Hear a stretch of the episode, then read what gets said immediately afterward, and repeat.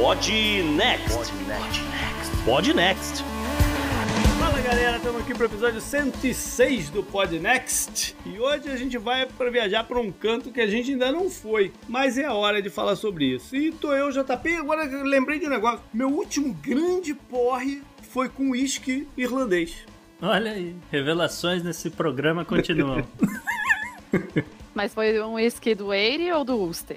Aí eu não sei, mas eu posso dar uma olhada lá, porque eu ainda tenho o restinho dele, que eu fiquei tão traumatizado que eu guardei o restinho dele lá para me lembrar que eu não posso ficar tomando essas coisas.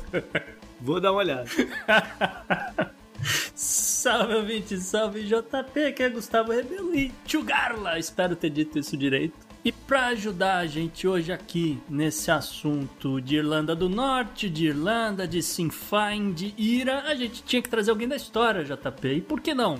Por que é. não ela, Tupá Guerra? Seja bem-vinda, Tupá. Muito obrigada. Vamos lá falar sobre. É bom que é da história e a gente usa para qualquer momento, né? Mas acho que não temos demônios nesse caso específico. E vou dizer que morar lá perto me deu umas perspectivas muito interessantes sobre a questão toda do Sinn Féin. Não tem demônio, mas tem o mito que São Patrick expulsou as cobras da ilha. Então, e tem comprovação que já não tinha cobra antes do São Patrick. Pois é.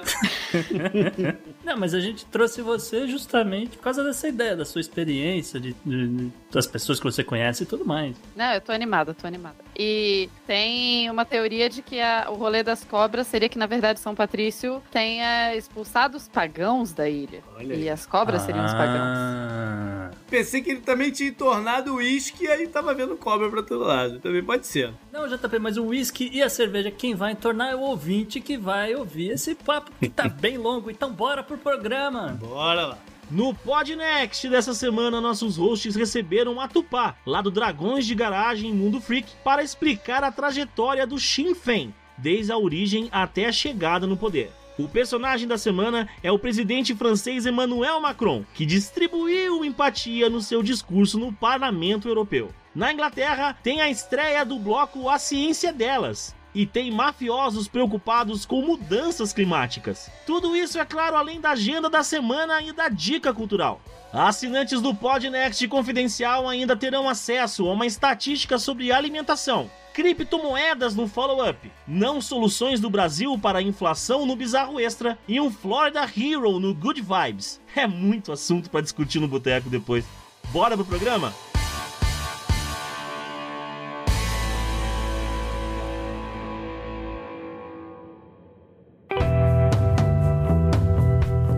Assunto quente da semana. Então hoje a gente vai falar de Irlanda. E o motivo disso é uma ascensão, vamos dizer assim, para o governo do Sinfai, que ora foi considerado já grupo extremista, terrorista, mas é um partido político, assim como o Hezbollah é, é lá no Líbano, e é um partido oficial e que agora vai ter um protagonismo que nunca teve nos seus 120 anos de história, né, Gustavo? É, 120 anos ainda tem essa JP, mas é, a gente pode fazer naquele esqueminha, a gente monta uma timeline pro ouvinte e uhum. a gente conta desde o começo, inclusive porque não, nem sempre foi um partido reconhecido. Então acho que a gente pode partir daí, né, Tupá? E a gente tem muito debate, inclusive, se o, o Féin ou Sinn Féin, enfim, eu não falo gaélico, mas a gente tem todo um debate se o partido de hoje, que é relativamente novo, né, a configuração atual dele é uma configuração dos anos 70, né, o uhum. posterior, inclusive. É, se ele poderia ser necessariamente associado a essa história toda dos 120 anos, mas isso é. aí é uma briga grande dentro deles, assim como o Ira, que a gente vai citar Pô. também, né, que é outra questão espinhosa. Se ele, se ele só usa trademark, é isso? Isso. Então vamos, vamos começar então. Vamos lá, vamos começar com um jornalista. Ele era jornalista e ele também era minerador, né? Trabalhava ali em, em minas de carvão, minas de, de ferro, né? Aquela coisa. O cidadão chamado Arthur Griffiths, que em 1902, né? Ele veio com essa ideia de uma política nossa para nós mesmos. Né? Então, dali, numa mesa de bar, conversando com a galera, não sei o que, ele reúne as pessoas e, e propõe: vamos fazer um, um, partido nosso, vamos chamar de Sinn Féin, que a ideia é justamente essa, de que ser um, um partido nosso, né? Uma coisa para nós mesmos governar. E, e tra a tradução dessa, da expressão, né? Sinn Féin, ou aquela outra frase que eu usei na abertura é essa, de olha, é um governo nosso para nós mesmos. E a ideia dos caras era dar calote em impostos, era ter um conselho imposto para a Inglaterra, né? Ter um conselho irlandês que administrasse ali o território. Eles queriam ter cortes independentes ali na ilha, porque tinha esse problema, as cortes ficavam lá do lado inglês, então você tinha que atravessar e ir lá prestar depoimento, esse tipo de coisa, né? O engraçado, Gustavo, é que provavelmente a ordem das coisas aí tá um pouco trocada. Eles provavelmente o que eles não queriam era pagar impostos e para isso vamos pô, botar para escanteio esses dem bastas eh, ingleses, né? E o resto tudo vem a galope, né? Ah, sim, tá. As, as demandas, entendi. Mais ou menos, gente. É porque uma coisa que eu acho que os ouvintes às vezes podem não lembrar, e eu mesma só aprendi mais quando eu visitei o Aire, né? A Irlanda independente, a Irlanda. Uhum republicana foi é, a questão de quão cruel e quão terrível era o domínio inglês sobre a Irlanda. O domínio inglês não era uma coisa de boa. Os irlandeses não estavam tranquilos e os impostos eram ah, meio, um pouquinho pesados, ou enfim. Quando a gente fala, por exemplo, da grande fome, que é o momento em que você tem uma praga nas batatas e você uhum. tem uma parcela considerável da população irlandesa morrendo de fome, e basicamente você tinha três opções nesse período, né? Você podia morrer de fome, você podia tentar sorte num navio que era chamado de navio caixão, que eram os navios que levavam as pessoas para os Estados Unidos e que muitas vezes morria metade das pessoas na viagem, porque estava todo mundo subnutrido já, enfim. Uhum. Ou você podia cometer um crime, porque quando você cometia um crime você ia preso e você tinha garantido pelo menos uma refeição por dia na cadeia. Eu visitei uma das cadeias, a cadeia que eles mantêm, né, para onde, Símbolo, é, onde né? rolou isso. E é muito sinistro, porque é isso, eles têm os, re, os registros históricos e tudo mais, que na época da fome tinham tantos prisioneiros na cadeia que eles nem fechavam as celas mais. Era tipo, só todo mundo no corredor. Vai embora, por favor, né? Vai embora, foge, por favor. Não, e é, era porque não cabia, não dava para fechar as celas e ficava todo mundo nos corredores. Porque a fome chegou em níveis assim absurdos. Então era melhor você cometer um crime para você pelo menos ter uma refeição por dia do que não ter nada. E daí, quando o Sinn Féin tá sendo pensado e etc., você tem toda essa problemática do governo inglês, que tinha. Os ingleses tinham as melhores terras da Irlanda, produziam a melhor comida e, enfim. E o pessoal que era de lá né, era, uma, era efetivamente uma colônia, né? O, o, o, esquema da, da Inglaterra com a Irlanda era um esquema colonial. Ah, e, e, pesado. Como diz bem o John Oliver, se eu não me engano, né? Você pode puxar que todo grande problema da humanidade tem origem na Inglaterra de alguma forma, né? Então. É... Né? Então, os, os, ingleses não só foram, foram terríveis com colônias longe, eles foram terríveis com é. colônias perto, né? Então, em 1902, você tem ali um momento em que está se pensando, como já se pensou várias outras vezes, mas está se tentando novamente um governo próprio, um governo independente, um governo que não seja um governo atrelado à Inglaterra. Então, não necessariamente contra os. Eles até são a favor de impostos, mas impostos uhum. que sejam para a própria Irlanda, né? Assim, porque a questão dos impostos para eles é isso: é é uma forma de resistência pacífica, digamos assim, uhum. assim, não pagar os impostos, né? Não deixa de ser inspirado nos Estados Unidos, né? A ideia de você ter representação e dizer, ah, bom, agora eu tenho representação, então eu pago aqui o imposto para manter a coisa funcionando. É, não, se eu não tenho representação, não tenho nenhuma corte local aqui para me ajudar, então não vou pagar. Né? Mas é bem por aí. E daí você tem. Só que o, é, ele não esse partido, enfim, que não era bem um partido ainda, né? Esse movimento, uhum. eles não tinham grande representação a princípio. Não era muito famoso, tava ali. Até 1916, quando você tem o Levante de Páscoa, que é o primeiro grande levante da Guerra de Independência da Irlanda, né? Assim, do primeiro, um dos primeiros marcos da Guerra de Independência. E onde eles vão, ou são os simpatizantes do Sinn Féin que vão fazer o levante. Então, isso, eles vão pegar em armas, né? A Irmandade Republicana Irlandesa, que vai pegar em armas, que é mais ou menos o começo do Ira, que daí a gente vai entrar nesse outro. Uhum. É, aquela coisa, foi enchendo o saco, a galera tava lá, né, já só piorava a coisa. Daí eles. Come... Ah, eu, eu tenho um primo lá na Alemanha que ele tem umas armas. Ah, manda a arma da Alemanha pra cá. E aí os caras, né, traficaram, deram aquele esquema no, nos ingleses. Chegou, começou a armar a população e de repente, oh, a gente tem uma milícia armada aqui. A gente chama de quê? Ah, chama de Irmandade Republicana. Tá bom. E aí o pau quebrou, né? É, mas e você pode considerar também que esse período aqui é período de Primeira Guerra Mundial. Então, provavelmente a Alemanha pode até ter mandado ah, as armas para lá mesmo para gerar confusão na Irlanda e, e, tirar um pouco do ímpeto da Inglaterra na, na, no cenário de, da guerra na, na, Europa. Né? Também tem é um velho truque que a França usava nos tempos passados com a Escócia e tal, de, de, distrair a Inglaterra na sua própria região. Criar, né, criar mais um novo, é. um novo outro fronte de batalha. Sim. E é interessante porque a Primeira Guerra Mundial vai ser fundamental para a própria guerra de independência da Irlanda, uhum. em que uhum. começa em 1919, porque várias das pessoas que vão lutar na Guerra de Independência eram pessoas que lutaram na Primeira Guerra Mundial. Experiência, então, né? É, voltaram com experiência, né? com arma e etc. E daí que eles vão fundar ali o, a primeira versão, que é conhecido como o IRA Antigo, que nasce ali em 1919, e ele acaba sendo promovido a exército oficial da Irlanda quando a guerra vai acabar. Tipo, o, uhum. o, o, antigo IRA, que é a primeira versão do IRA, ele passa a ser o exército oficial quando acontece ali no, no final da Guerra de Independência. E daí você tem, então, essa divisão, né? Da, você tem a, a Inglaterra, tem Guerra de Independência, você tem pessoas presas. Aí, de novo, na cadeia que eu visitei em Dublin, que assim, né? Eu, eu tinha um dia dois dias em Dublin quando eu fui. E daí eu podia visitar a fábrica da Guinness ou a cadeia. E daí a historiadora foi na, foi na cadeia. Você podia ter ido na fábrica da Guinness, causado, e você ia visitar a cadeia também. é, essa cadeia não é mais utilizada.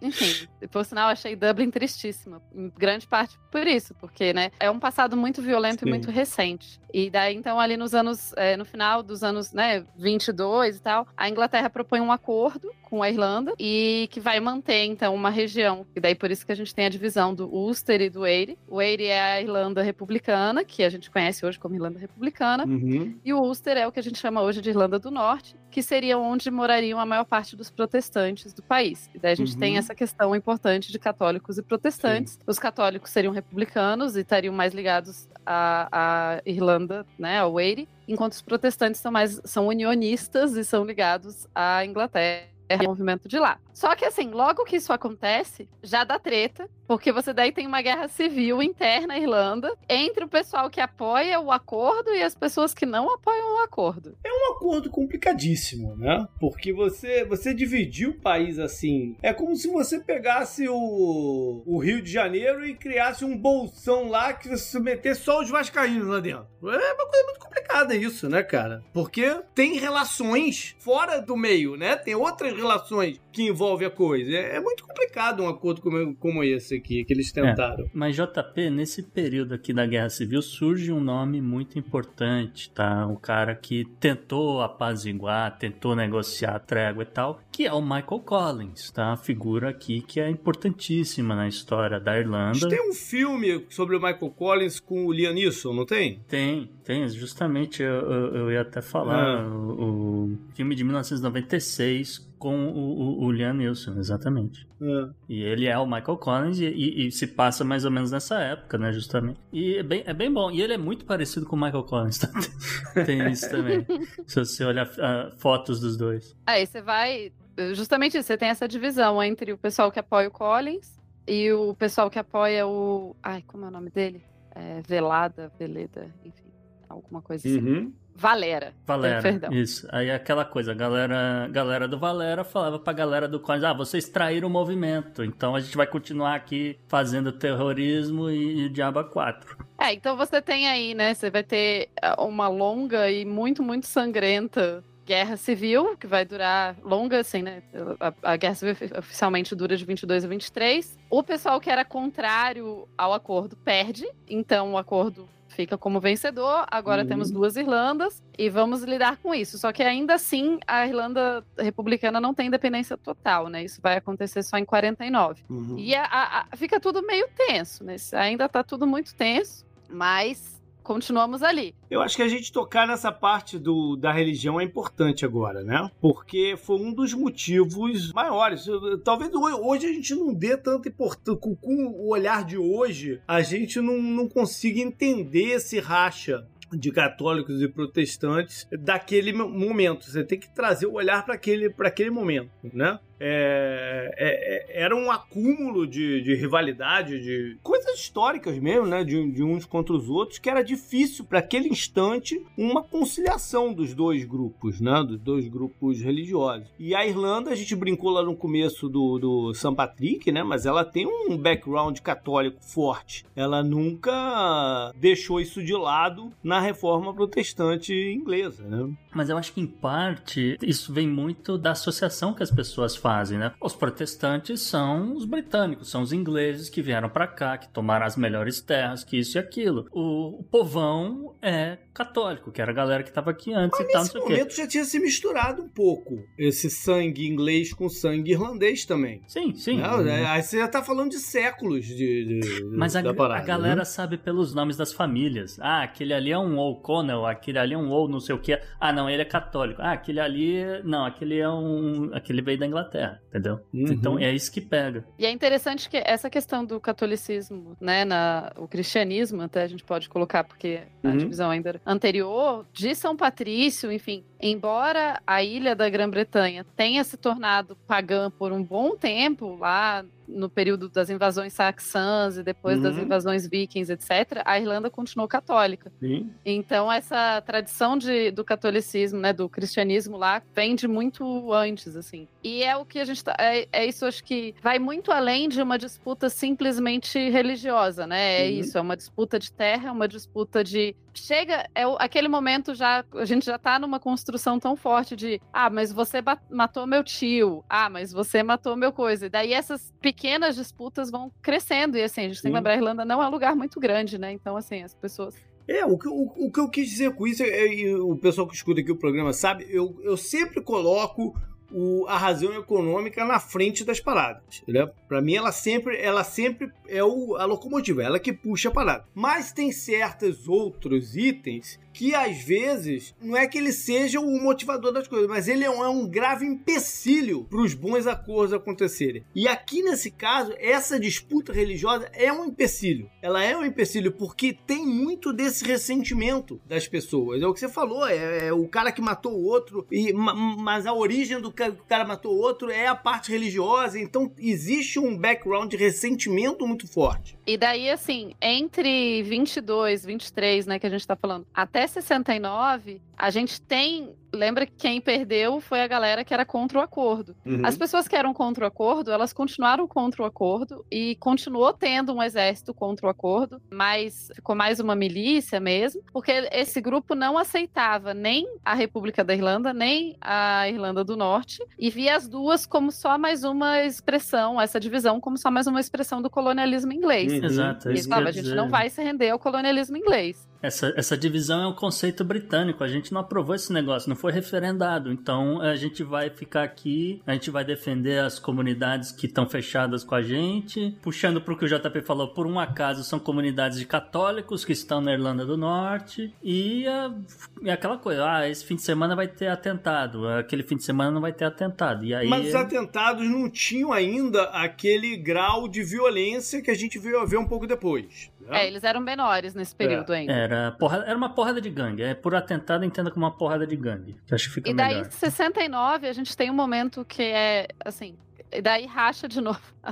Então, vamos lá, né, gente? Tinha o primeiro, aí ele rachou, aí tem esse outro, aí ele tá rachando de novo em 69. E ele racha daí em dois, em dois grupos principais. Um grupo que é mais alinhado com o marxismo e que era chamado de o IRA oficial, que tinha uma parte política que era chamado de Sinn Féin oficial, que na verdade hoje em dia é o Partido dos Trabalhadores da República da Irlanda. Isso é uma coisa que confunde bastante também nesse rolê todo, porque você tem você tem Sinn Féin nas duas Irlandas e você tem outras divisões. E o outro lado que dividiu daí, porque eles não concordavam tanto com essa parte mais marxista e etc, é o PIRA, que é o Provisional IRA, né? O, o IRA Uhum. pro... E daí esse ele a princípio ele não concorda tanto, mas eles acabam sendo também de esquerda, eles acabam ficando de esquerda também. E daí depois você tem o Cira, que é a continuidade do Ira, que, Uhum. que foi o Pira que quebrou em 86. Enfim, aí depois em 97 você tem outra quebra, em 2011 você tem outra quebra. A parte armada do, do movimento, ela realmente quebra muitas vezes e vários detalhes, enfim, a gente não precisa entrar em todos eles. O importante é que em 70, ali em 70, a gente tem um momento muito importante que quem já ouviu o YouTube sabe, que é o tal do Domingo Sangrento, né, em 72. Ah, isso que eu queria chegar, porque você deu um pulo no tempo, eu fiquei até assustado, mas não tem problema. Não, não, eu tava só, eu tava só falando que o Ira vai continuar se dividindo por whatever, assim. Aham. O IRA se dividia, era só botar uma consoante na frente, né? Era o Cira, o Pira, o Tira, o Fira, vai, vai, botando a consoante e vai, vai. É que vai chegava sexta-feira, a galera ia pro bar, bebia, aí depois brigava e falava: Ah, você traiu o movimento, racha o ira de novo. Aí foi isso, né? Mas assim, é brincadeiras à parte, em 1972 a coisa foi muito séria. Foi na cidade de Derry. A cidade que outro dia, inclusive, deu, deu, deu problema em Derry também. Mas é, na, naquela época, né, a maioria das pessoas ali, eles, elas eram católicas e eram nacionalistas irlandesas, né? Ou seja, era o Sinn Féin do, da Irlanda do Norte, que tava ali na, com, com a galera. E eles resolveram protestar pelos 50 anos do desgoverno unionista. Porque, né, como a Tupá explicou maravilhosamente bem, Irlanda do Norte era a galera unionista. E ali, por conta de protestos, não sei o que, tinham, tava rolando, né, prisões preventivas, arbitrárias, porque, novamente, né, não existia ali uma corte irlandesa. E uma outra parada que acontecia, JP, uma invenção britânica chamada gerrymandering, não sei se você já ouviu falar. Toda vez que aumentava a população ali e tal, não sei o que, eles, eles inventavam de redistribuir os distritos. E aí, na hora de contagem de votos para o Conselho da Irlanda, só entrava a galera da, da Inglaterra. Pode uma coisa dessa? Olha só, nunca vimos isso acontecer em outro É. lugar. E eu acho que é importante colocar também que aqui em 72, a gente tá bem no meio do que historicamente se chama de The Troubles, os, po- Hum. os problemas, né? Que por sinal, conversando com uma amiga da Irlanda do Norte, ela falou que ela falou, pai, é tão surreal. Ela falou que eles não aprendem essas coisas na escola. A maior parte do Reino Unido não aprende isso. Eu, eu fiquei chocadíssima que eu sabia. Eu, eu meio que sabia mais sobre as paradas do que ela, com o que eu tinha estudado na escola aqui no Brasil. E, e eu tô falando da escola, não tô nem falando da faculdade, tá? Tô falando de escola mesmo. Uhum. Ela falou: a gente não estuda isso. E é surreal que eles chamam uma guerra civil que durou mais ou menos de 1960 a 86 de os problemas. Como se fosse uma coisa assim, tipo, de boa, sabe? E foi uma Uhum. guerra civil sangrentíssima, terrível. Você tá falando das escolas da Irlanda ou da, da Inglaterra? As duas, porque eu tava As conversando duas? com uma amiga da Irlanda do Norte e uma amiga da Inglaterra. E então Uhum. eram Isso é duas. uma coisa geral do Reino Unido, né? É, mas não da, não da galera do ERE. A galera do ERE deve estudar com uma outra visão. Isso, isso, deve. É. Mas é que eu acho que é importante colocar o, o, o Domingo Sangrento no contexto do Uhum. até né, essa guerra que dura de 60 a 98, porque então em 72 as coisas já estavam muito tensas. Tipo, você já tinha muita guerra, você já tinha muita briga, você já tinha a divisão de bairros, que é uma coisa que a gente não tem muita perspectiva disso daqui, mas assim, quando a gente fala é, de Belfast, a gente fala de uma cidade que tem bairros divididos, e por causa dos Troubles, eles construíram muros separando os bairros, e esses muros têm portões que abriam só durante o dia para as pessoas até poderem passar de um bairro para o outro. Mas assim, não esteja no bairro errado quando escurece. E daí é um filme que eu queria indicar, que é o aquele 71, acho que é 1971 o nome do filme, que é excelente, que fala justamente disso. É um soldado que fica, ele ele se perde, e ele Hum. fica do lado errado Putz. de noite. Tenso, hein? Isso você tá falando em Belfast, que é no sul. É. Não, Belfast é no, É no norte. no norte. No Dublin norte, é no perdão. sul, é, é, é. Dublin que é no sul, Belfast, no, no- na- na- lá, lá dentro da, da, da área unionista, né?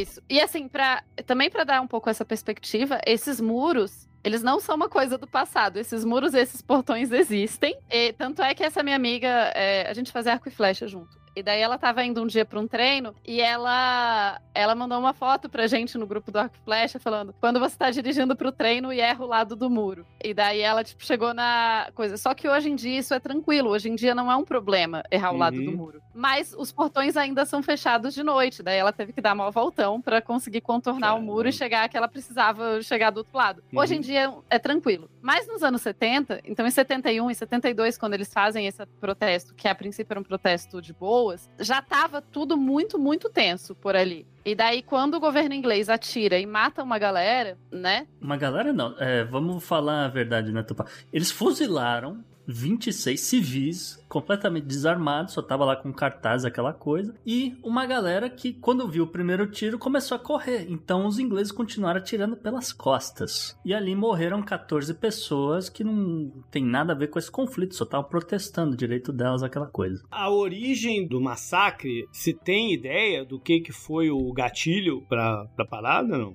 Eu não vou saber te responder. É, porque o, esse, esse pra mim foi uma coisa meio nebulosa, né? Porque não, não existia assim, um motivo pra ter aquele, aquele massacre, né? Eram, eram protestos, não, como você falou, eram protestos, mas que, que de repente é, desencadeou pra isso. Provavelmente eles tinham né, um- uma coisa vindo de cima de que não era pra conter a parada, né? Era uma pressão pra conter a parada por causa de propaganda. Aí você tá falando aí de, né, de, de um, de um viés marxista pra parada. A, a fucking Beat já tava no poder, não? Já, não, né? daqui a pouco. Mas tá ali, 70 e pouco ela tá fazendo campanha. é. já tava um clima, né, de ultranacionalismo e combate ao comunismo forte e tal. Não era um local que poderia virar comunista para o bem, entre aspas, da Europa e da geopolítica ali. Então existia uma pressão para que o protesto não escalonasse, mas deve ter sido uma cagada generalizada para isso ter acontecido.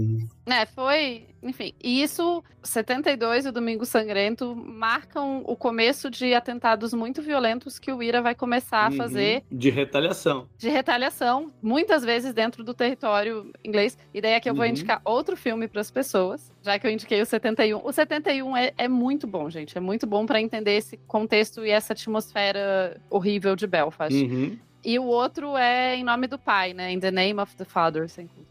que é outro filme É fantástico, com, é com o Daniel Day-Lewis? Salvo engano, acho que é. dirigido pelo Jim Sheridan, starring Daniel Day-Lewis. É, Exatamente. É isso aí, é Salvo isso aí. engano, é. E esse filme conta a biografia de uma galera que era irlandesa e estava em Londres no dia que aconteceu um atentado e eles são presos. E eles eram todos inocentes. E eles Uhum. ficaram presos muitos anos.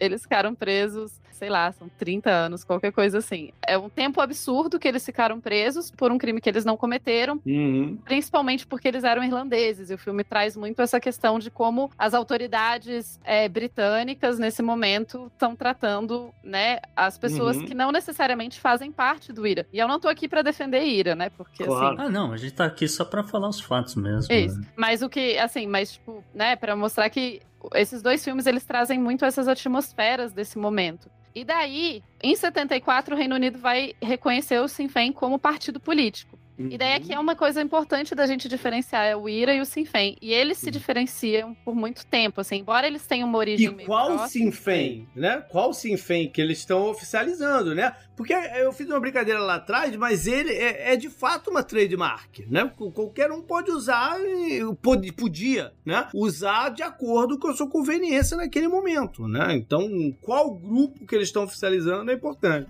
É, é muito porque, assim, como boa parte do pessoal do Sinn Féin era acusado de ser parte do IRA, aí por isso o governo britânico não reconhecia, eles não podiam fazer propaganda política na TV, era enfim. E daí, a partir dos anos, a partir de 74, isso começa a mudar e o Sinn Féin começa a poder participar mais ativamente da- das campanhas políticas, né? Uhum. É porque, diga-se de passagem, em 73 o, o IRA já tava fazendo atentado à bomba e numa dessas acho que foi extremamente simbólico e mandaram mandaram, acabaram matando 11 pessoas e tal, civis britânicos, inclusive. É, o, o, alvo era o Old Bailey Courthouse, né? Que era o, justamente, né, a gente tá falando aqui, ó, eles não tinham representação jurídica, etc, etc. Mas é, com essa ideia de que, olha, qual vai ser, né? Alguma coisa tem que mudar. A gente ainda, quer aquilo que a gente queria há, há 60, 70 anos atrás. Então faça alguma coisa, faça alguma coisa. Aí o Reino Unido, aí sim já começa a entrar a Margaret Thatcher, JP. E o Reino Unido fala: não, tá bom, vai, vocês querem ser um partido, então agora vocês são partido, tá bom? Não quer dizer que vocês vão ter direito a cadeiras, um,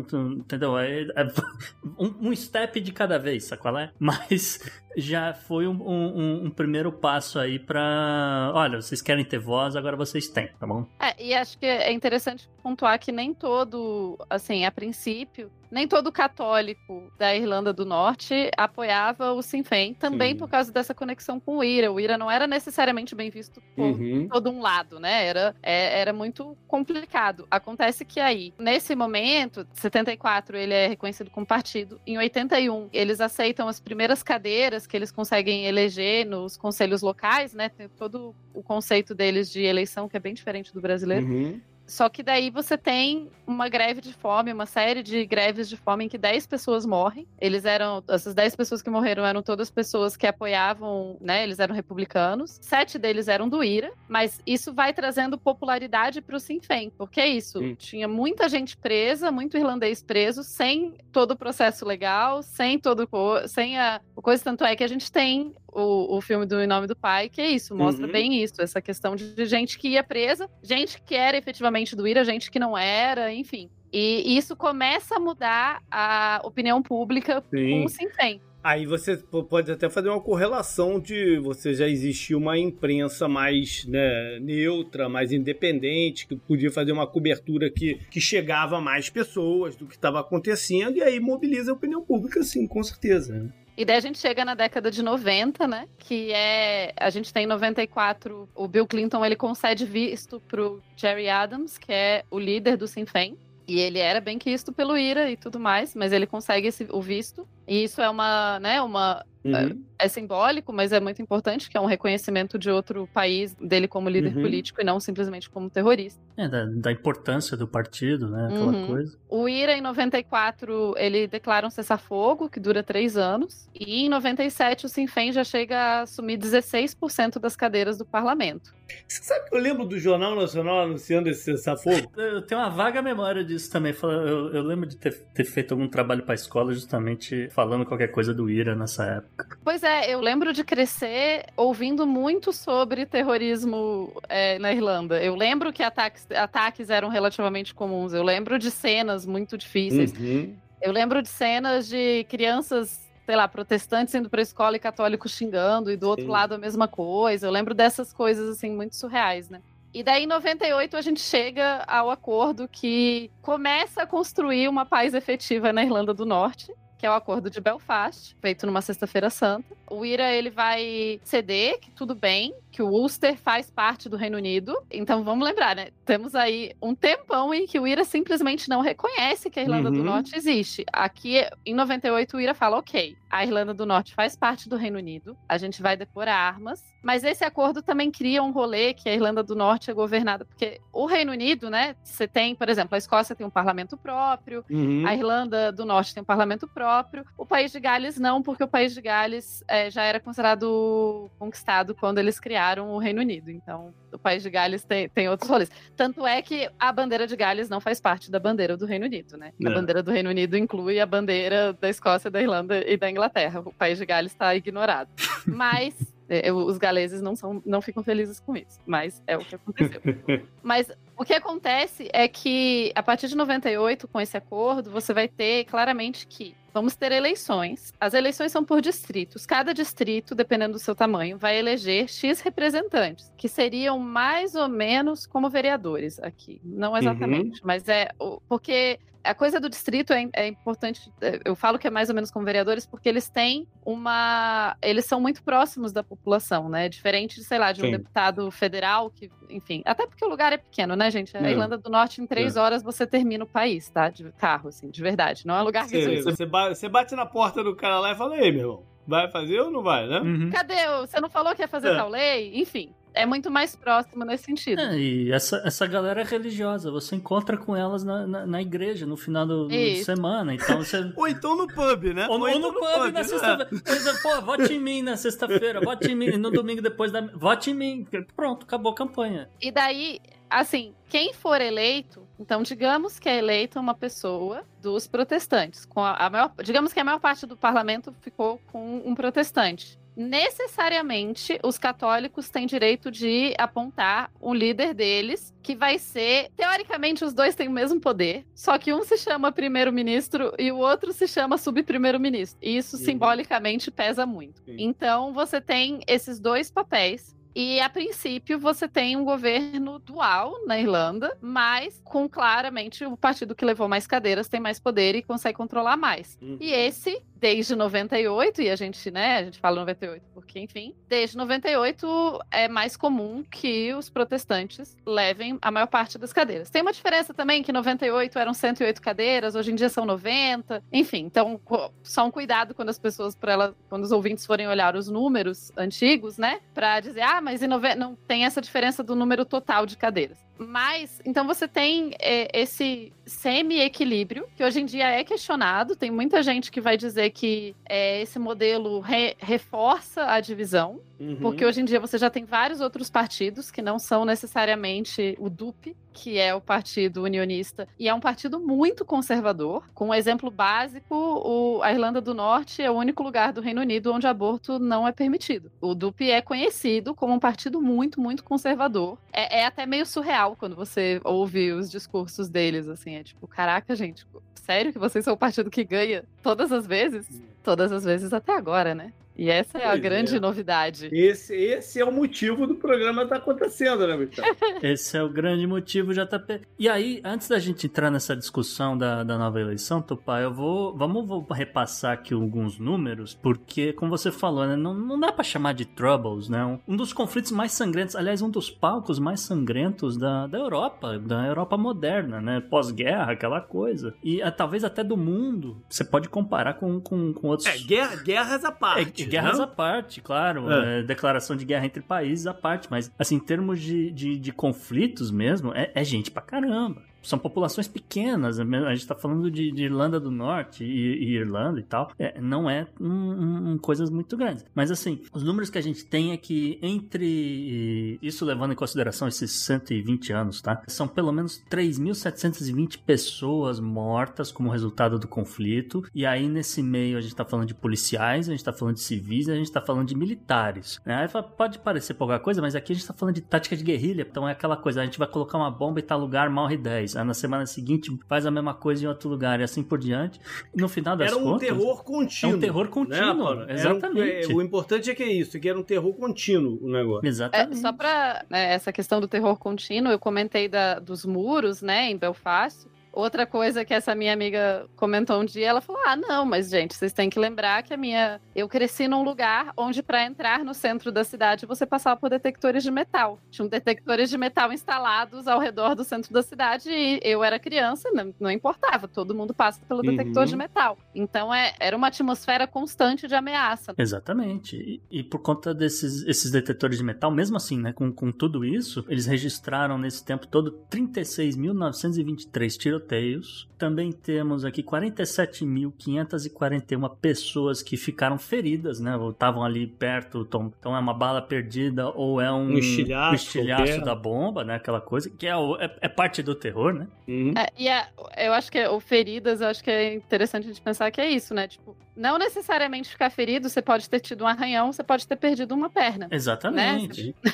graus de severidade há, há vários graus de severidade, né? é, é, é, difícil mensurar, isso tá, tá completamente correto, Tupá. Esse número aqui, para mim, é o, é o, mais simbólico de todos, né? 16.209 explosões orquestradas. A mais simbólica delas foi justamente depois da, do Domingo Sangrento, que a gente falou da música do YouTube e tal, porque a retaliação imediata disso foi um atentado com 22 bombas que detonaram num tempo de 75 minutos. Uma atrás da Aí outra. você liga, você liga que os protestos eram pacíficos, que geraram o negócio, foi uma confusão, mas também os caras estavam preparados para fazer outras coisas, né? Porque ninguém faz uma retaliação dessa com 22 bombas se você não tá preparado para fazer também. É, eles tinham conhecimento, a gente falou, essa galera que foi pra guerra, uma galera treinada para lidar com explosivos, etc. E provavelmente conheciam é, essas táticas de, de, de, guerrilha, né? Então, você não tá lidando com, sei lá, uma galera que outro dia aprendeu a atirar, entendeu? E, e isso que acho que demorou um pouco pra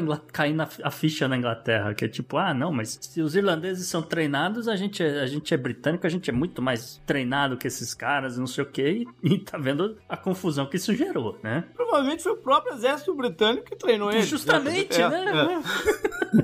É. é. Nenhum, não, galera não, não atinou para isso. Aqui, só para fechar, entre 1969 e 1998, 1533 é, dessas mortes, né, que a gente relatou, elas envolveram pessoas com menos de 25 anos, tá? Então, é de novo, é, é a criança passando um detetor de metal crescendo com isso, né? E pelo menos 257 dos mortos tinham menos de 18 anos, JP. Bom, vamos, ainda bem que isso, isso ficou um pouco para trás, né? Não, é mais o, o, ambiente, como a Tupá mesmo falou, né? Hoje você pode estar do lado é, errado do muro, o ambiente não é mais esse, e o ambiente ainda pode mudar mais com o resultado dessa eleição, né? É isso aí, JP, porque 22 anos desde o do acordo de paz, né, oficialmente, se você considerar 1902 120 anos desde a da idealização do, do Sinn Féin, você chega a 27 cadeiras, ou seja, a maioria das cadeiras no parlamento da Irlanda do Norte, com a possibilidade de formar um governo de maioria, que para isso eles precisam de 46, mas não está muito difícil de, disso acontecer, mas enfim, a gente vai ver. Uh, e a possibilidade de mudar tudo, mudar tudo que está aí. E era justamente essas algumas das promessas que o Sinn Féin fez para chegar no poder. Então eram coisas do tipo, olha, essa galera aí do Reino Unido mudou a aposentadoria de 65 para 67 anos. A gente quer voltar para 65, né? A gente quer dar uma, uma folga para a família norte-irlandesa. Né? Era mais ou menos isso o discurso dos caras. Então, aumento de salário mínimo, é aumento de período de férias e esse, essas coisas mais. Né? Lembrando que essas são promessas, né? E a gente vive um mundo que está sempre em campanha, na verdade é, né? Hoje a gente está sempre em campanha. A gente trouxe no programa passado, no retrasado, não sei, não sei qual, que a popularidade do, do Boric no, no, no Chile virou da noite pro dia. Algo parecido pode acontecer aqui se essas promessas não forem possíveis de serem cumpridas. Eu não entendo da legislação do cara para saber qual o tipo de poder que eles teriam, mesmo sendo a maioria, para mudar certas coisas. Por exemplo, a própria, eles têm poder de chamar uma nova constituição? Eu não acredito que tenha, né? Tem? É, justamente é, essa que é a grande questão, porque a grande promessa, na verdade, do IRA, a maior de todas, é como, né? Porque você está prometendo um monte de coisa, né? Como é que vocês vão fazer isso? E aí o IRA bateu na tecla. Não, a gente vai ser eleito, a gente vai ter um governo novo e a gente vai fazer votar uma nova constituição. Então, é parte da negociação agora para justamente eles indicarem é, quem vai liderar o, o, a Irlanda do Norte é falar, ok, quem que quer formar uma nova constituição? E aí vem o grande pulo da coisa, que é o que você gostaria que tivesse nessa nova constituição. E acho que é, é importante, né, pensar assim algumas coisas sobre essa eleição, né? O é, Primeiro que o, o Dupe focou muito na campanha deles de tentar colocar o terror de que, olha, eles vão querer é, unificar a Irlanda, eles vão querer unificar a Irlanda. E o Sinn Féin falou: não, gente, isso não é uma questão para agora, isso não é uma questão que a gente, por mais que a gente queira unificar a Irlanda, a gente tem problemas muito mais sérios e muito mais uhum. importantes para lidar antes. A gente tem, tipo, salário mínimo derretendo, que é muito mais importante do que unificar nesse momento. Uhum. Então, é, essa postura um mais. Discurso, é um discurso sóbrio, né? Isso. É. O problema é que a gente já viu alguns outros discursos sóbrios acontecerem em vários lugares e na primeira oportunidade se reverte, né? Então vamos, vamos torcer para que o discurso seja, a prática seja em cima desse discurso, porque de fato não é uma prioridade do momento. Né? Não é uma prioridade unificar a, a Irlanda. Isso, isso é um processo que pode acontecer naturalmente no futuro. E não é um processo rápido também, JP, que essa é outra coisa que eu, eu ia puxar, viu, Tupá? Que é assim, você vai apresentar uma nova constituinte, vai ter uma assembleia, as pessoas vão discutir o que, que vai no papel, o que, que não vai. Esse negócio tem que ser votado, tem que ser referendado. E aí pode ser que tenha um item na Constituição dizendo que, olha, a gente vai unificar a Irlanda em 2032. Então, daqui, né, uns 10 anos. E aí, o que, que tem que acontecer? Mas, né, desde que a gente aqui da Irlanda do Norte vote a favor de uma unificação. E desde que também a galera da Irlanda vote para isso também. Então, são, então é, não é um processo rápido, não, mas é, é, possível de acontecer, ele só não é prioridade. É, eu acho que daí, assim, né, das coisas. Porque eu, eu ficava muito interessada em perguntar quando eu morava lá, eu queria muito perguntar para as pessoas essas coisas, mas ao mesmo tempo, como a gente falou, foi uma época que marcou muito, é muita violência, uhum. não é de boa você só perguntar, e aí, como que era quando tinha muita violência no seu país? É, tipo, é, não é assim, né? Tem que estar tá com muita guisa na ideia, né? Tem que estar tá com muita guisa na ideia pra poder perguntar. Mas essa minha amiga, é, que é da Irlanda, alguma, algumas coisas que fizeram muita diferença nos últimos anos. Entre elas, e muito importante, é o Brexit. Uhum. E a saída da, né, do, da União Europeia cria um problema gigante para a Irlanda, que é a questão de que você vai precisar de uma fronteira. E essa questão. A Irlanda do Isso. Norte, só um asterisco Perdão. aí, porque a Irlanda tá na União Europeia, Irlanda... tá de boa. Mas a Irlanda é um problema também. Não, foi um problema. Também.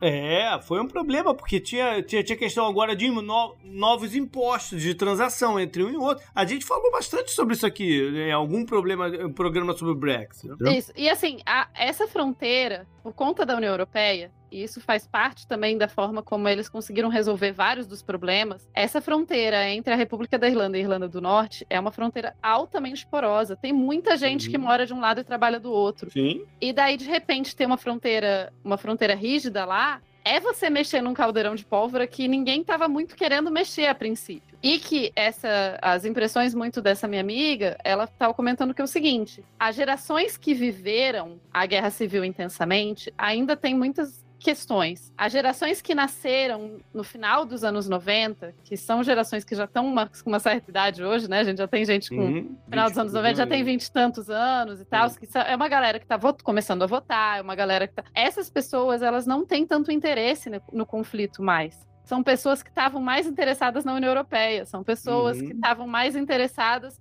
em outras questões. Uhum. Tanto é que é, de todo mundo que eu conheci da Irlanda do Norte, todo mundo comentava do tipo, ah, não, dois amigos casaram, tipo, ele é católico, ela é protestante, ah, haha, que engraçado, há, há 20 anos atrás não ia rolar, mas agora, tipo, todo mundo tava junto na igreja, e ninguém ligou. Uhum. Então, você tem uma redução muito grande nessas, nessa questão da, nessas tensões. É, esse ressentimento ainda existe, mas ele está atenuado, né? Porque por, por, mais tenha sido muito, muito violento e, né, e muito traumático, já se passou viver aí 20, 20 e poucos, 30 anos, é o que você falou, né? É, tem, tem um relaxamento desse, disso aí acontecendo. Com a questão do Brexit, que é uma questão interessantíssima dessa eleição, é que a Irlanda do Norte, em sua maioria, votou pela saída da União Europeia. E daí, as pessoas que votaram pela saída da União Europeia não estão felizes com o resultado, né? É. Não, eles não estão felizes com a fronteira continuar porosa.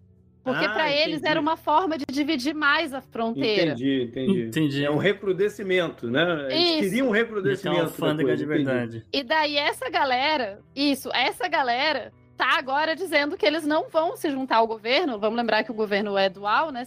Dos dois lados. Então, o Dupe está dizendo que ele não vai se juntar ao governo enquanto isso não for repensado. Hum. E daí há toda uma. A verdade, a verdade, é que essa galera já está na hora de se aposentar. Está na hora de se aposentar. Manda essa é. galera para as Bahamas. Manda essa galera Tanto se aposentar é que... nas Bahamas. Não, e assim, tá na hora de se aposentar. Outro caráter muito interessante é que o número de votos do Sinn Féin não aumentou nessa eleição. Uhum. O que aconteceu foi que a DUP derreteu e os votos que eram do principal partido conservador e protestante, esses votos se espalharam para vários outros partidos, inclusive para partidos mais radicais. E a outra parte morreu de Covid. Né? Também tem. Isso. Mas assim, o, o, o pessoal do Sinn Féin, eles estão com a maioria, mas eles estão exatamente com o mesmo número de cadeiras que eles tiveram na última eleição. Só que na última eleição o DUP teve 29 e eles tiveram 27. Dessa vez eles estão uhum. com 27 e o DUP tá com 24, eu acho. Enfim. E assim, outra questão importante interessante disso é que também quando eu conversava muito com essa amiga, ela falava, cara, querendo ou não, a Irlanda do Norte é um país à beira de uma guerra civil. Ela falou, as coisas estão mais tranquilas, as coisas estão mais tal, mas você ainda tem muita gente radical e é, embora tenha tudo isso que eu falei, de uma geração que tá mais de boas e tal, você tem ainda, é, sabe aquela, aquela, uma gota d'água? Se, se acontecer um atentado ou uma parada assim, pode de repente virar tudo. Uhum. Uma noite ruim no pano. Só que, isso. Só que, por exemplo, essa minha colega, ela é protestante, né? Ela é de família uhum. protestante, ela não é religiosa. E ela pediu, assim que saiu o Brexit, ela pediu o passaporte da República da Irlanda para ela poder continuar com acesso à União Europeia. E visto, né, de trabalho Isso. e tudo mais, que era um dos grandes pontos ali do, do... E esse foi um movimento de muita gente, que foi um movimento muito chocante pro pessoal mais velho e pro pessoal, porque, tipo, peraí, mas você é do outro lado, você é unionista, você não pode. Aí o que eu falei, essa parte religiosa não é mais o entrave que era naquele momento entendeu? Porque o, mundo já não é mais esse, entendeu? O mundo já não é mais esse. Então, no, naquele momento era um entrave forte de se conseguir qualquer acordo. Essa parte em si não é mais hoje. Ainda tem o resquício dessa galera mais velha e tal, mas se eles conseguirem costurar uma coisa sóbria, dá para fazer. Tem campo para fazer. Não tô falando de novo, não tô falando de união, de, de, de, restabelecer uma grande Irlanda. Como eu disse, isso não é prioridade. A prioridade é a representatividade da população tá no lugar certo. Entendeu? Porque se essa galera também, se tiver uma, uma, uma unificação da Irlanda, a representatividade dessa galera no, no escopo total vai ficar muito pequena. Então não, não, não, é interessante para eles nesse momento. Primeiro é estabelecer certos princípios para que a vida possa melhorar das pessoas. Exatamente o, o, o tom do discurso de cara. E 100% das pessoas com quem eu conversei esses assuntos na Inglaterra, tanto quando eu morava lá quanto agora, falam que, cara, a reunificação da Irlanda é uma coisa que vai acontecer. É, ela pode não acontecer, falam, a gente não sabe se vai ser daqui a 30, daqui a 50, mas vai, vai acontecer. Tipo, tá tudo caminhando para isso e o Brexit aparentemente só acelerou. E essa, essa eleição, é por isso que ela é tão simbólica, essa eleição, né? Ela, ela solidifica essa questão, porque tem todo o rolê de que eles, o acordo que foi feito lá atrás já dizia que eles podem fazer se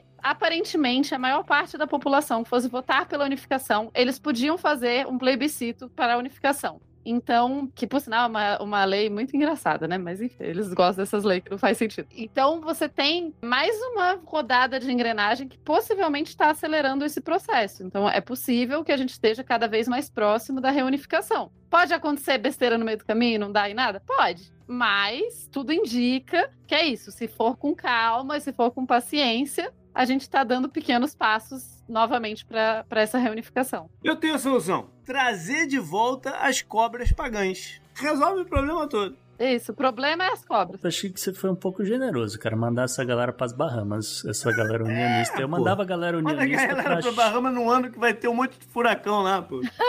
ah, não. Ah, bom. Ah, mas eu, eu, eu, eu mandava pras as Shetland Islands. Up next, Up next. Então.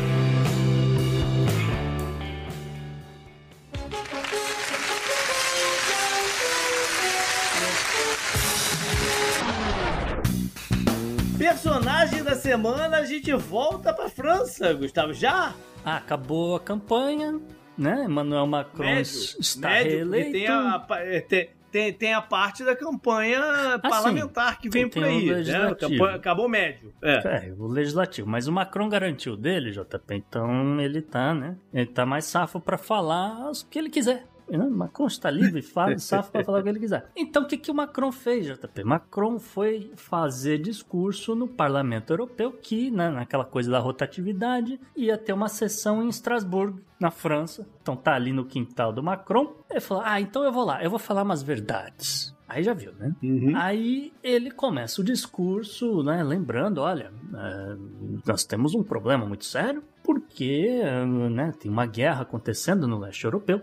E a Ucrânia, a Ucrânia pediu para fazer parte da União Europeia um dia. Aí, ênfase nesse um dia, porque segundo Macron, ele falando a verdade, e ele não disso eu não tiro a razão dele. Ele falou, uhum. cara, pode levar décadas até a Ucrânia se juntar à União Europeia. Então eu uhum. proponho aqui uma comunidade europeia paralela. uma comunidade europeia paralela junto de outros países. Então, países do Balcãs, Moldova, esse tipo de coisa. enquanto a decisão não sai. ou, ou também pode ser renomeada como a Irmandade dos que vão levar porrada na Rússia. Praticamente.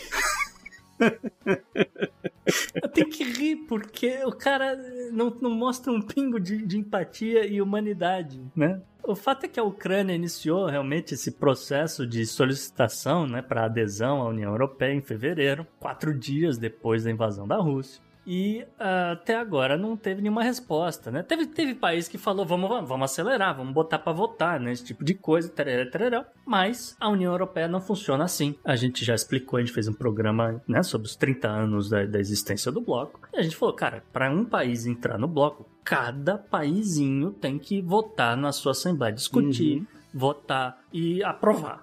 Isso demora uma eternidade. Uhum. Porque também muda, muda o governo, sai governo, muda governo, muda a discussão. E, e, o que você falou é verdade. Quando tinham, sei lá, oito países, era mais fácil tu botar um nono. Sim. Agora tu tem 20 países, tem 20 é mais difícil. Tanto, é. é. A única coisa interessante que eu vejo dessa lógica, esse negócio de parada paralela aí é, é, é, bizarro. Mas o interessante é que, mais uma vez, se nota um claro descompasso entre os discursos do, do europeu, né? É, é, de interesses em cima da parada. Na verdade, o, o, o, Macron dá uma sinalização aqui com esse discurso de que quer, quer um acordo logo com a Rússia, né? Exato. Porque um dos pontos da Rússia é o cara não entrar na União Europeia. Ele não vai botar porra nenhuma não, cara. Vamos, vamos fazer esse acordo de uma vez? Não, né? o cara ainda usou, ele usou a frase da Marine Le Pen, cara. Eu não sei como é que pode. Ele ainda, ele ainda meteu assim: a gente precisa avaliar né, essa questão da Ucrânia para ver se a Ucrânia compartilha dos nossos valores. Quem fala isso é Marine Le Pen, cara. É. Não, se ele tivesse parado, ó, burocraticamente é muito complicado eles entrarem agora, tava ótimo. Tava passava, aceitável. Triste, passava a mensagem, mas... passava a mensagem que tinha que passar pra Rússia é. e pro resto da Europa, né? É, de, vamos acelerar esse acordo aí, vamos unificar o discurso, acelerar esse acordo aí, né? Porque alguma hora. É, o que eu tô vendo é um, um, um, grande queda de braço, vamos botar assim, mas não é uma simples queda de braço, tem outros braços aí, não tem só dois braços na parada. Mas é uma, é uma queda de braço maluca e que o, o primeiro que vai peidar é a Europa, cara. É possível. É a Europa, porque quem mais está sofrendo diretamente com a parada em vários segmentos. É o primeiro que vai peidar do, do, da coisa toda. Ele tá dando esse sinal. Galera, vamos acelerar essa porra aí, né, cara? É, porque já, de novo, né, são, são 10 milhões de pessoas sem teto, imigrantes, que tecnicamente a União Europeia ofereceu abrigo, e só que é aquela coisa, a galera vai ficando, e quando você né, vai ver não sei o que, já estão ali há três anos, já tem família, já, já tem tá, outra parada, e a coisa só piora, né? Não, e a questão dos suprimentos e das coisas, tudo tá, tá tudo é, se complicando cada vez mais. Tudo tem custo, não, a, isso, a inflação tá alta, é, é complicado. Pra todo mundo, então vamos, vamos acabar, vamos chegar a esse acordo logo, né, pelo amor de Deus. Deus. Justamente. Cara. O fato é que esse anúncio do Macron ele veio aí nessa semana porque daqui a alguns dias sai um relatório, uma avaliação da Ursula von der Leyen, que é uhum. justamente né, a presidente do parlamento e é ela que vai dar um aval. Essa tem que dar, um, essa tem que dar uma posição oficial. Essa tem que o dar, Macron pode é. falar o que ele quiser, ela tem que dar uma posição oficial. E aí ela pode falar, olha, realmente a Ucrânia é um bom candidato, mas pode ser assim um candidato para daqui 10 anos, entendeu? Um candidato para daqui 20 anos. Depende aí, pode ser um candidato para amanhã, depende aí do Putin e tal. Então, enfim. Temos esse detalhe, esse, esses pormenores. Eu, eu achei a posição do, do Macron um tanto quanto infeliz, mas. Up next, JP. Up next.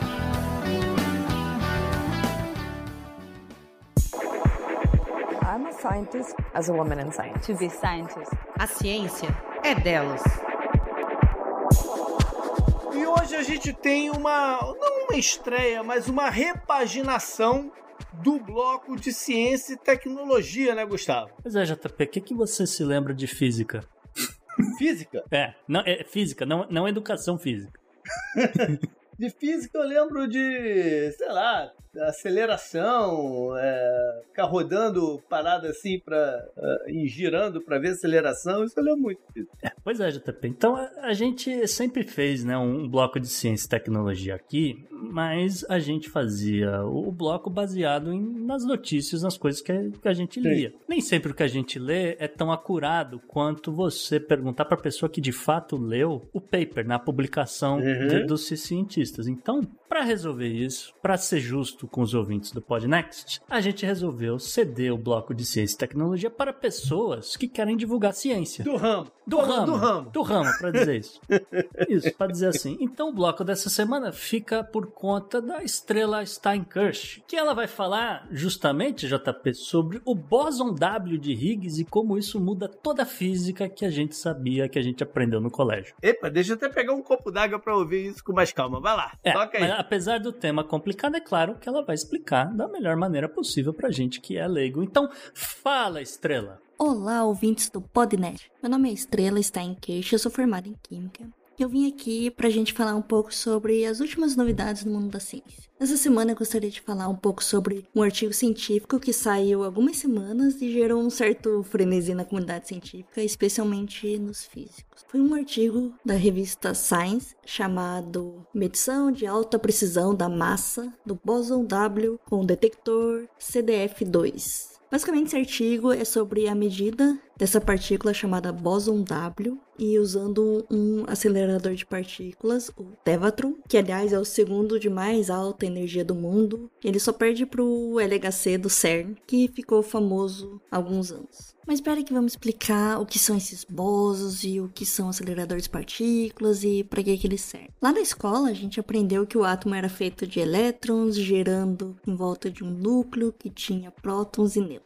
Porém, os prótons e os nêutrons também são feitos de partículas ainda menores, como os quarks. Além disso, existem outros tipos de partículas fundamentais, como o fóton, que é a partícula mediadora da força eletromagnética, como a luz, e também existe o gluon, que é uma partícula responsável por manter esses quarks juntos. Existem também outros bósons, como o Z e o W, o W que inclusive é o citado no artigo. Então, esses tipos de bósons são os responsáveis pela tal da força fraca, que é como chamada a força que causa o decaimento beta, que é um tipo de radioatividade. Então, todo esse conjunto de partículas, de bósons, quarks e gluons, e essas interações e as forças transmitidas entre as partículas, mais a junção da mecânica quântica, da relatividade especial e outras teorias físicas, formam o chamado modelo padrão, que é uma teoria bastante robusta, que conforme os cientistas foram fazendo experimentos para comprovar a parte teórica, tudo foi sendo encontrado e se encaixava nas previsões teóricas, bonitinho, e assim o modelo padrão se tornou o mais aceito hoje em dia, então realmente é uma teoria bem estabelecida. Inclusive a última peça nesse modelo foi detectada em 2012 com o tal do bóson de Higgs, que na época falou-se bastante disso,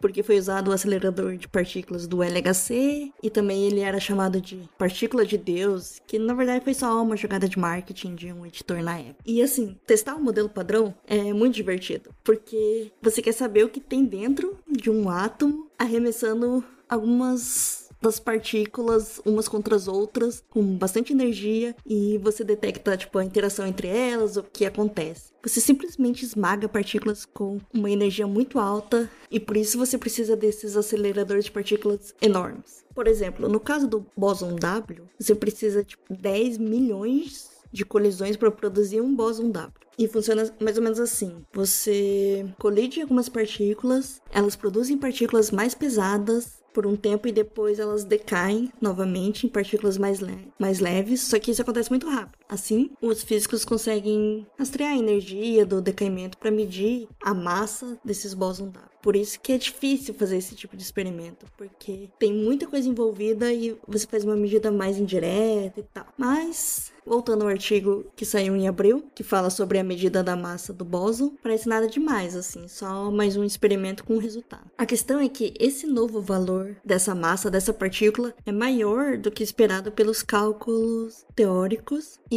por outras medições que já houveram no passado. Como esse novo experimento teve milhões de dados para analisar, levou uns 10 anos para ficar pronto, teve mais de 400 colaboradores, se você olhar no artigo. Os dados entre si foram muito mais congruentes. E depois de toda a análise estatística necessária, eles chegaram nesse valor e conseguem afirmar que essa medida foi bem precisa, como está no nome do artigo. Mas se a gente for uh, analisar, a diferença parece muito pequena aos nossos olhos, né? É como se a diferença fosse de apenas 10 gramas no peso de um humano adulto. Por exemplo, se você pesou uma pessoa e ela tinha 80 quilos e agora ela tá pesando 80 quilos e 10 gramas, é mais ou menos a escala da medição do artigo. No caso de um peso humano, parece ser insignificante, mas para o modelo padrão, isso é bastante coisa. E como esse dado diverge do que o modelo padrão de física de partículas, que é a nossa melhor estrutura científica atual que descreve as leis fundamentais do universo, a dimensão do impacto dessa mudança nas teorias físicas pode ser gigante. Talvez a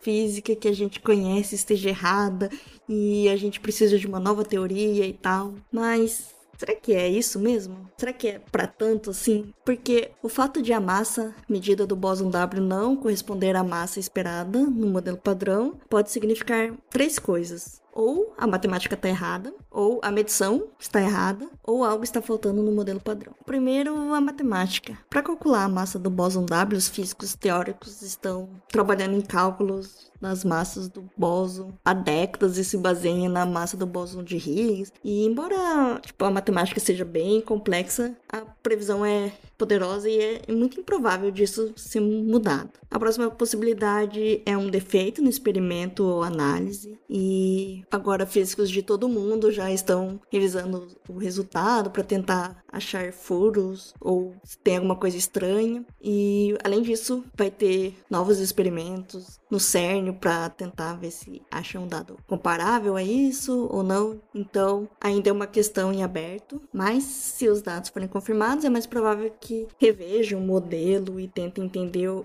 que falta nele para incorporar esses novos dados. Mas desistir do modelo padrão quando todos os outros resultados são coerentes é muito difícil. Mas ainda é meio cedo para tentar conjecturar essas consequências. Foi a primeira vez que esse dado apareceu. Para a gente tentar diminuir a certeza disso, vai ser preciso fazer outros experimentos com outros pesquisadores, com novas análises. Na verdade, é assim que a ciência é feita. Um único artigo não prova nada, por mais rigor científico que o artigo possa ter. Se ele não for reproduzível, não adianta. Volte meia a gente vê pessoas mandando um, ah, um artigo científico que prova que o chazinho de folha de girassol cura câncer, mas Tá, cadê os outros artigos que corroboram isso? Normalmente a gente procura artigos de revisão sistemática, que vão analisar todos os artigos publicados daquele tema, ver a conclusão de cada um, ver se tem um consenso entre eles, para daí sim a gente ter, não digo uma verdade, mas sim um pouco menos de incerteza. E uma coisa que a gente consegue afirmar é hipóteses que podem ser descartadas com esses artigos. Então, outra coisa que eu gostaria de trazer aqui é sobre essa necessidade que a gente tem de querer ver uma revolução na ciência. Quando a gente olha para o passado, várias coisas mudaram, mas a gente tem a sensação que foi do dia para noite. E não foi. É natural que cada dia que passa essas mudanças sejam menos impactantes, mas hoje essas mudanças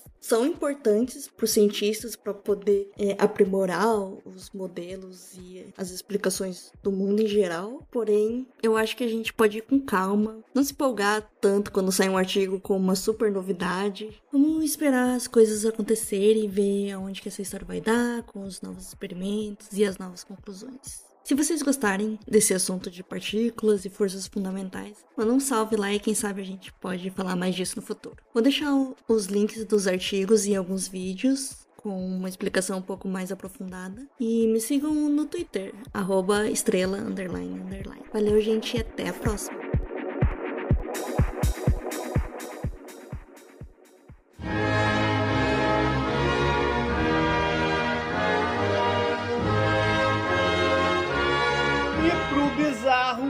Vamos falar mais uma vez da família real inglesa. O que, que eles contam aí nessa semana? Pois é, JP. Primeiro aqui um contexto e depois o fato bizarro. Fato histórico que, pela primeira vez em quase 60 anos de reinado, Rainha Elizabeth II não abriu o ano do Parlamento Britânico. Né? O que, que é essa abertura do Parlamento Britânico? É quando o governo dela, e é tecnicamente o termo é esse, do governo dela, anuncia a agenda e prioridades do ano. Então ela vai até o parlamento, faz um discurso, esse tipo de coisa, não aconteceu em 2022. A cerimônia, cheia de pompa, etc., foi aberta pelo filho dela, o príncipe é, herdeiro, o futuro rei, chamem do que quiser, o Charles. E foi a primeira vez que o Charles leu né, a agenda legislativa do governo no Palácio de Westminster. Foi também a primeira vez que a agenda anunciada, né, como eu falei, não foi aberta com o, o, o meu governo vai. Que, Uhum. né, a rainha vai falar, ela vai falar, o meu governo vai fazer isso. Não, o, o discurso foi aberto com o governo de sua majestade vai. Que é né, da forma respeitosa dele, dele fazer isso, né? Até porque não é go- nem governo dela é. vai né? que eu não Vamos viro o rei depois, claro, é. né? Tem esse tipo de É, coisa. não, Nem governo é, não fazem porra nenhuma, né? Nem governo mais é. É, é só solenidade É, mesmo. uma né? herança aí, um resquício de monarquia, umas, umas coisas que não entram na cabeça em 2022, mas tudo bem. Ah, vamos é. respeitar, né? É, Respeitar desrespeitando. Até aí, um fato histórico, né? Nada demais, né? O problema era o conteúdo do discurso e a ótica da coisa, JP. Porque sentado no alto de um trono dourado, vestido com garbo e elegância, pompa de um uni- uniforme de almirante britânico, o príncipe Charles disse que o governo britânico fará o possível para reduzir o atual custo de vida do povo britânico. Chama o Paulo Guedes. Contrata o Paulo Guedes. Leva ele pra lá, pô. Pois é. Pegou mal pra caramba, né? É isso. Pegou mal justamente por causa disso, porque não é governo deles, porra, cara. Fa- Fala sobre, sei lá, o jardim da parada lá, um evento de. Estamos de... doando uma, uma grana aí pra uma ONG. Estamos ajudando uma, cara. um eu, eu vou falar uma orfanato. parada, cara. O, eventualmente, né, a rainha vai falecer, afinal de contas, É né, imortal. é imortal. Só na brincadeira. Ela vai, vai falecer. Essa transição vai ser uma transição bem, bem interessante, Ah, sim. porque é uma oportunidade de se acabar com essa merda. Assim. É uma grande oportunidade de se acabar com essa merda. Então, vamos. A parte com ela lá não vai acabar, porque ela ainda é uma figura, né? Centenária da- do negócio e, e não cabe. Mas com esse babaquara aqui, tá na hora de acabar com o negócio. Lembrando que. Lembrando que. Charles primeiro Uhum. foi o momento que acabou a monarquia na, na, na- Inglaterra. Ah, sim, o regime absolutista, sim, sim. É, não, que eu digo que teve a Revolução, Uhum, uhum. Cromwell, o Guerra Civil, o cacete a quatro, e se ficou, sei lá, um intervalo de 10 anos, o, me fode agora o tempo correto, sem monarquia. Uhum. Não, virou o- uma, uma república lá, sei lá, o nome que eles deram, eu não me lembro mais do negócio. Mas, durante esse período, foi no, no reinado de Charles I. Uhum. Né? Quem sabe não é Você tá aí... dizendo que. né? Você tá dizendo que o nome dele é zicado. O nome é zicado, né? O nome é zicado. Tanto é que há quanto tempo não tem um rei Charles? É, foi o Charles I, o Charles, ele vai ser o Charles III, provavelmente. Não? É, mas tu, tu, você tá, você tá brincando? Quantos, quantos, quantos reis, quantos reis John teve? Não, eu ia falar que o rei Charles faleceu outro dia aqui no, no Ah. estado da Georgia.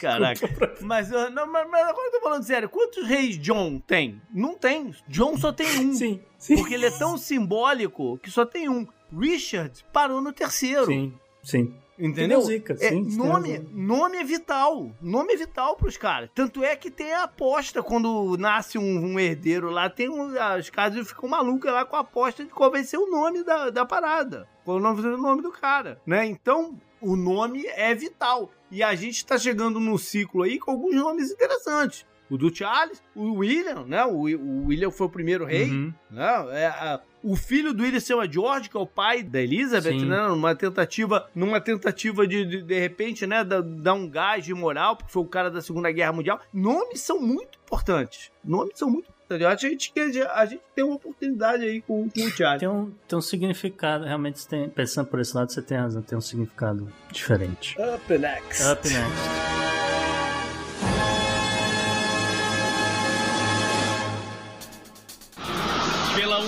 Seus poderes, eu sou o Capitão Planeta! Gustavo, depois de várias semanas de chuva, acabou, né?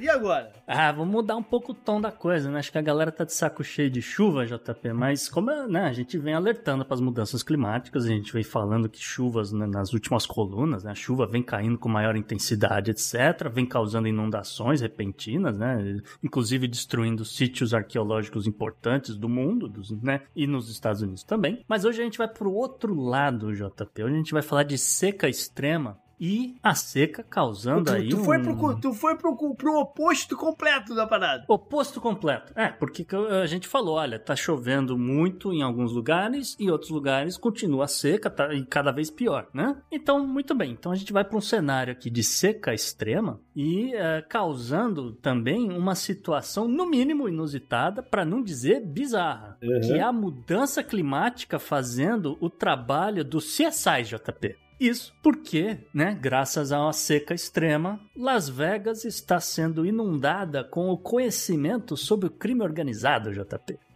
Restos humanos estão aparecendo onde antes haviam reservatórios de água do Rio Colorado. Estão brotando do chão. Ah, brota- brotando, você sabe, né? O fato é que os peritos ainda não revelaram nomes aí de- dos restos mortais, né, que vêm brotando no, no gigantesco reservatório, alguns, né, dos gigantescos reservatórios formados pela represa Hoover, né, entre o estado do Uhum. Nevada e do Arizona, mas é sabido é de conhecimento histórico, documentado, provado, que Las Vegas só existe graças à máfia que se mandou pro oeste americano e que pessoas desapareceram na represa Hoover, né? Segundo o prefeito de Vegas, o Oscar Goodman, Oscar Goodman, aliás, só um parênteses, né? Ele foi advogado da máfia e, da máfia ali de Las Vegas e eh, garanto que não tem nenhuma si- eh, similaridade entre o nome Oscar Goodman com o nome Saul Goodman, outro advogado aí de um, de um seriado sobre gangsters, tá? Eu garanto que né, a realidade não faz essas coisas. E justamente o nosso amigo Oscar Goodman ganhou notoriedade porque ele defendeu várias figuras, JP, entre elas Antônio Spilotro, o popular Tony Formiga, né? O Tony Ant, Eita. The Ant, né? Aliás, Tony The Ant no- no- nos Estados Unidos, que inspirou inclusive o personagem Nick Santoro no filme Cassino do Martin Scorsese. Filmaço. Filmaço, diga-se de passagem.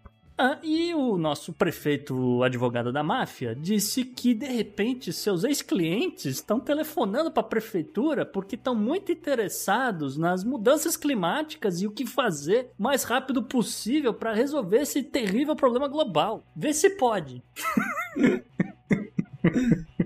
Ai, ai, ai. Então, para se ter uma ideia, gente, vamos voltar aqui para a ciência. O reservatório do chamado Lake Mead, né, um desses reservatórios principais, ele diminuiu cerca de 57 metros desde 1983. Atualmente ele está aí com 30% da capacidade, né? E é um problema gigantesco para as quase 40 Uhum. milhões de pessoas que vivem na área, além do- dos fazendeiros, as tribos de nativos, né? Galera que depende dessa água para agricultura e tal. Por conta do clima seco, né? Não chove há muito, muito tempo e não neva há muito, muito tempo também. É que tem aquela coisa das montanhas na Sierra Nevada, né? Neva ali, derrete, vai pro rio, eventualmente enche o reservatório. Não tá acontecendo isso. E, e- né, por conta disso, e por- a, a queda do, do nível do lago forçou no, no dia 25 de abril e as autoridades locais acelerassem a distribuição da água da chamada região mais profunda do lago, né? Uma obra que justamente os caras terminaram já pensando numa possibilidade de seca extrema,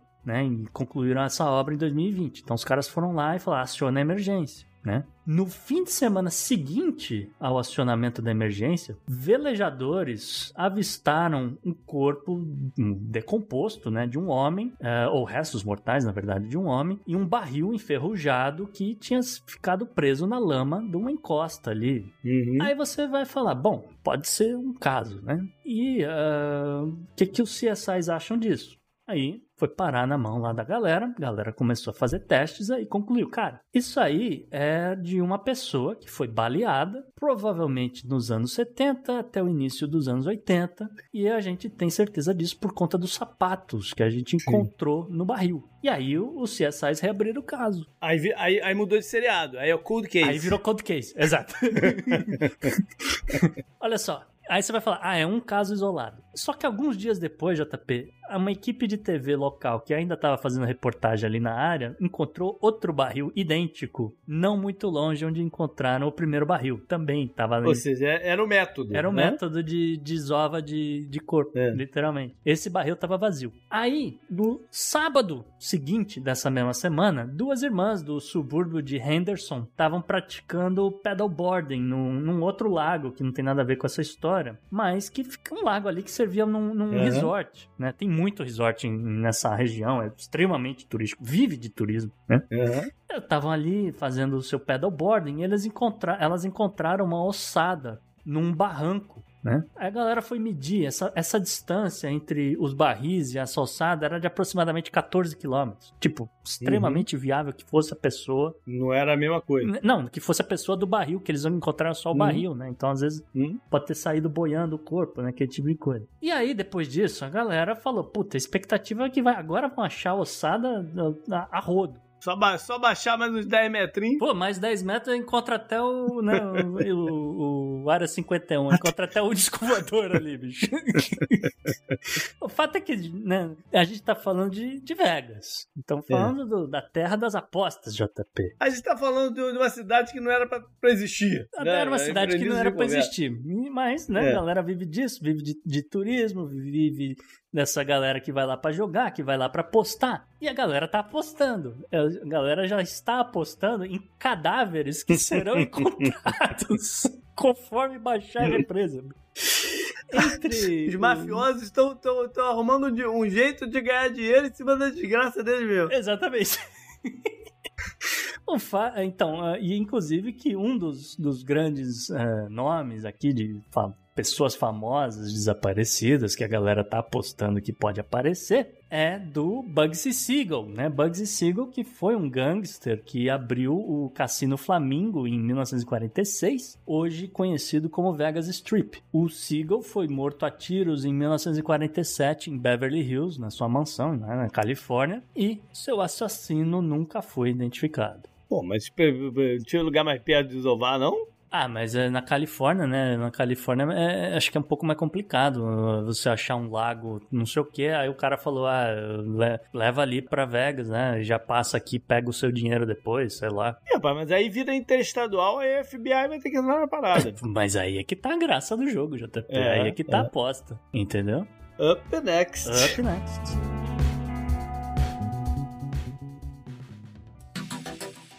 Anote no seu calendário. E JP, antes de você passar aí para a agenda da semana, agenda histórica, é, eu vou lançar uma data aqui, tá? Uma data importante, é. um, um evento talvez tenha alguma importância histórica um dia, talvez não, mas será votado no dia 20 de maio pela OMS um tratado entre todos os países membros da, da organização para a cooperação e a agilização em casos de pandemia. Olha. Então, a ideia é uma ação coordenada mundial de medidas uh, que devem, eu vou dizer que devem, uh, eu vou dizer que são sugeridas, né? Porque no final das uhum. contas sempre vai ter um país com algum, algum presidente, alguma coisa que vai, vai ignorar esse negócio, mas a ideia é você ter medidas que funcionaram, medidas que não funcionaram, etc. A fim. A China vai assinar? Pois é. Aí é que começa outra parada, né? Que, que países vão adotar ou não, que vão compartilhar uhum. as informações ou não, e que vão utilizar esses métodos ou não. Mas o fato é que dia 20 de maio esse, esse negócio será votado. É, me surpreende que a mídia não esteja dando tanta atenção, mas fica aí a, a data como tá possibilidade aí de, de dia histórico importante.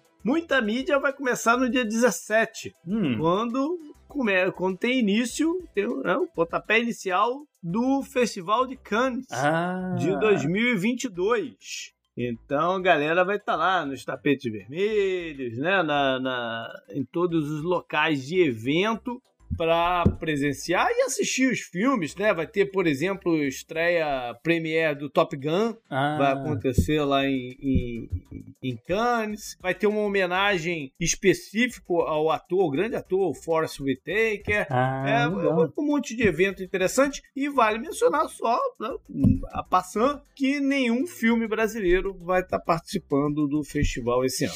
Acontece. É. Vamos pro sábado, maio 21. É onde a segunda perna da Tríplice Coroa do turf americano vai rolar em Maryland, o Preakness Stakes. E aí vale só uma parada, a galera, a galera gosta quando eu falo. O JP do, do, do, do, do turf. É, do, do, do, turf. Mas olha só. Você está ouvindo o Mil e Meia. Mas a parada interessante é o seguinte: o Kentucky Derby, que foi algumas semanas atrás, foi vencido por um completo azarão chamado Rich Strike, que estava pagando 80 por 1. Hum. E, e é raríssimo acontecer uma parada dessa, raríssimo.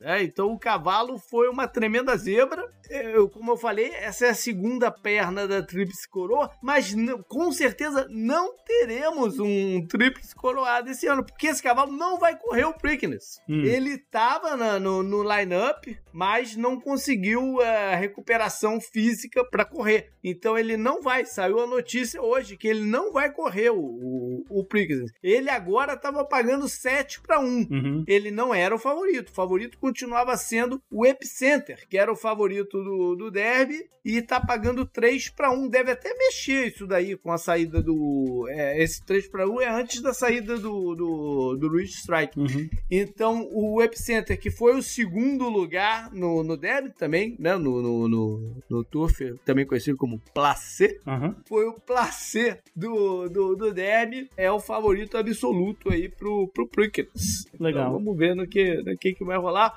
O, né, a Tríplice Coroa dos Estados Unidos, que nos últimos anos tem sido bem turbulenta, né? A gente falou muito disso ano passado e tudo mais. Pois é, eu ia perguntar. Até agora, nenhum escândalo até agora, né? Não, escândalo não, mas aconteceu um fato novo. O cavalo, o cavalo vencia pagando 80 para 1 é um fato novíssimo. Ah, entendi. tremenda- Entendi, entendi, entendi agora. É, é, foi uma tremenda surpresa.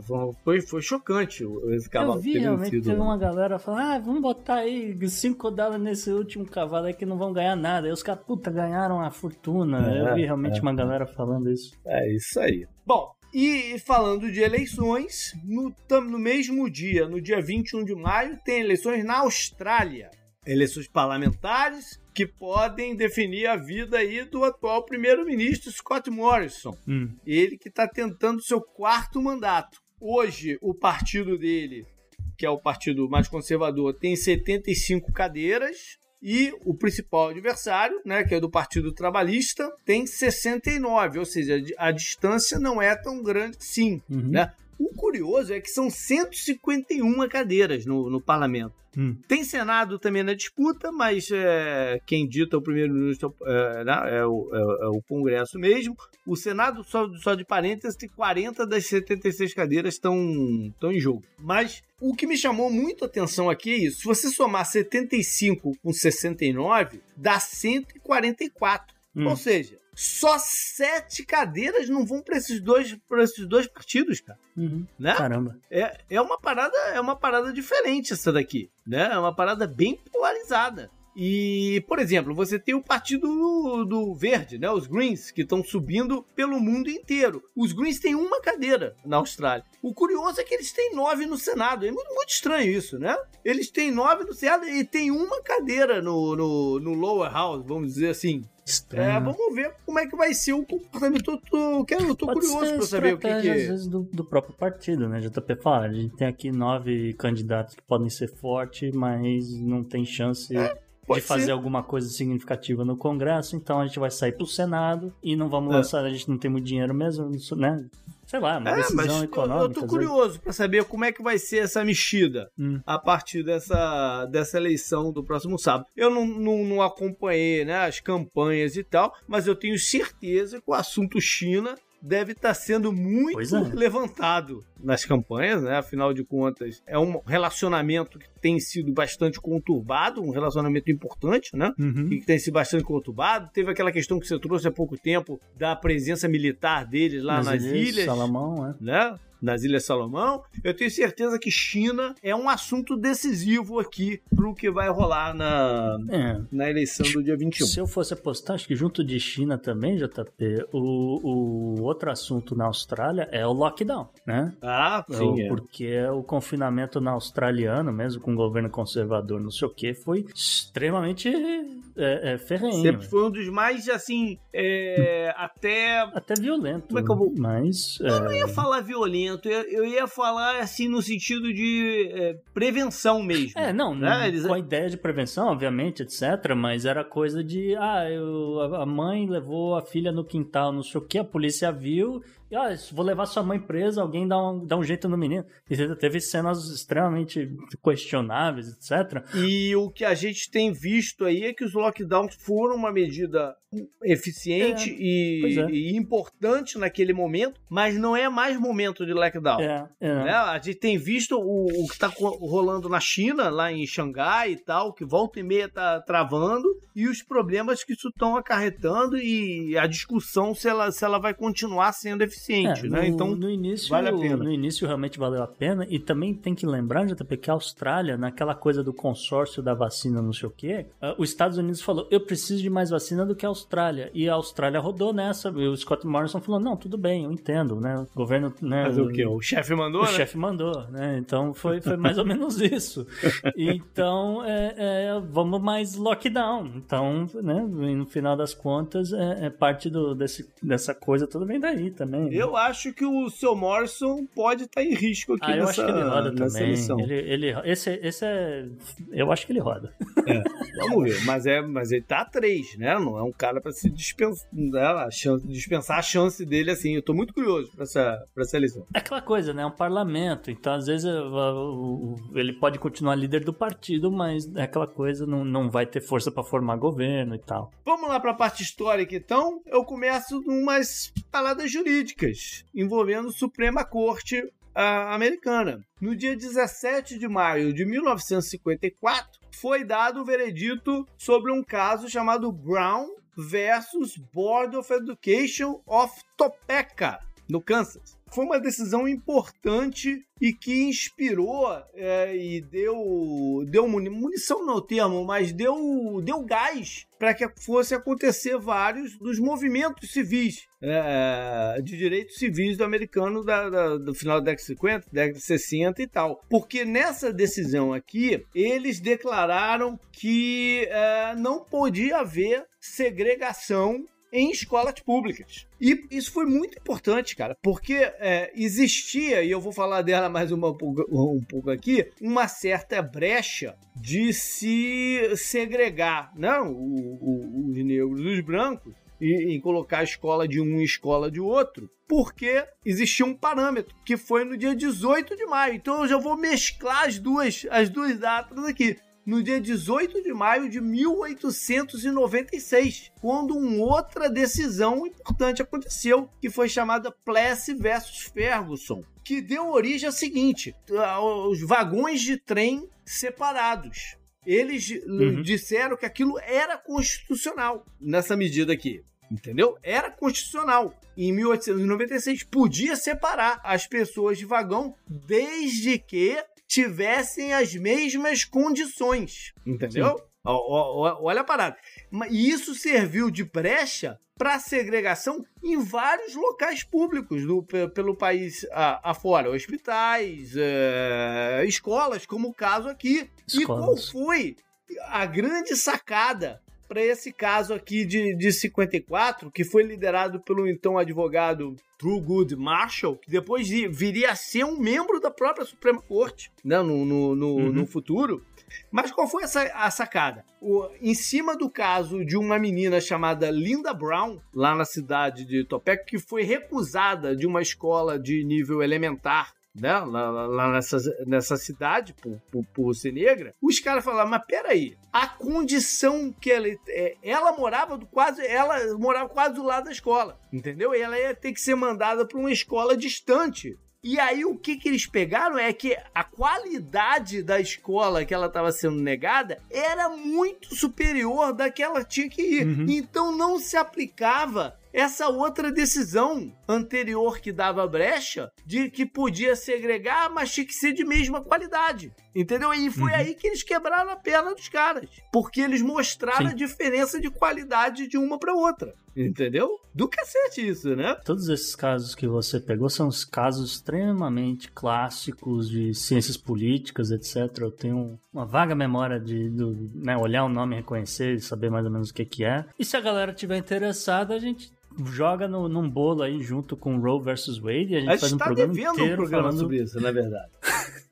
são, são temas extremamente importantes, eh, voltaram a ser importantes em 2022, né? Mas, de qualquer forma, é, é mais, mais pauta, mais assunto pra gente. É isso aí.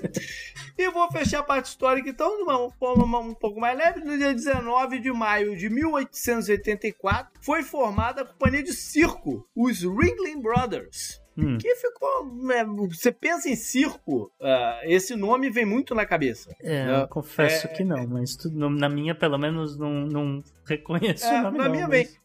Nos Ringling Brothers, que é, é o principal, foi o principal circo aqui dos Estados Unidos, né? Desde, é, desde então, é, foi formado por cinco irmãos lá no Wisconsin. Hum, E em 1919 eles se fundiram com uma outra grande companhia que se chamava a Brennan and Bailey hum. e ficou conhecido como o The Greatest Show on Earth. Aí sim. Daí que vem. É, então, mas é dessa companhia, do, do Ah. Ringling Brothers and é, Branson and Bailey, o The Great Show on Earth. Uma das Sim. razões do, do, do merge foi que eles estavam sem gente. Hum. Em 1919, que mu- muito do- do- dos atores, não sei o que, tinham sido alistados com funcionamento para a Primeira Guerra Mundial. Então é, Hum. foi um processo de junção que aconteceu ali. É, hoje tem um grande museu dos Ringling Brothers aqui na Flórida, em Sarasota. Ah. É muito bacana. É muito bacana. Um dia até pra tu levar, levar a Nicole lá, Gustavo, é muito bacana o passeio lá, hein? Sarasota é E- legal, realmente. É, Vale a pena. o museu deles, o museu do circo lá é muito bacana. O circo fechou em 2017. Uhum. Né? A audiência caindo muito, os custos, boa parte da audiência caindo por causa da questão de, de tratamento dos animais, em específico a questão dos elefantes. Ah, né? Porque os elefantes, dois anos anteriores, foi proibido de ter show Eu lembro com, disso. com, com Animais os elefantes.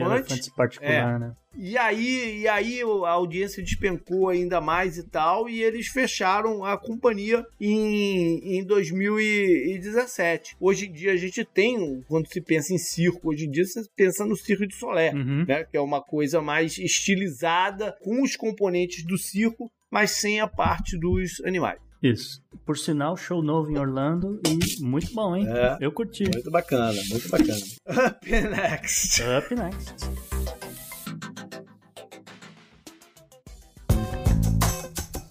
Esse eu recomendo pra você.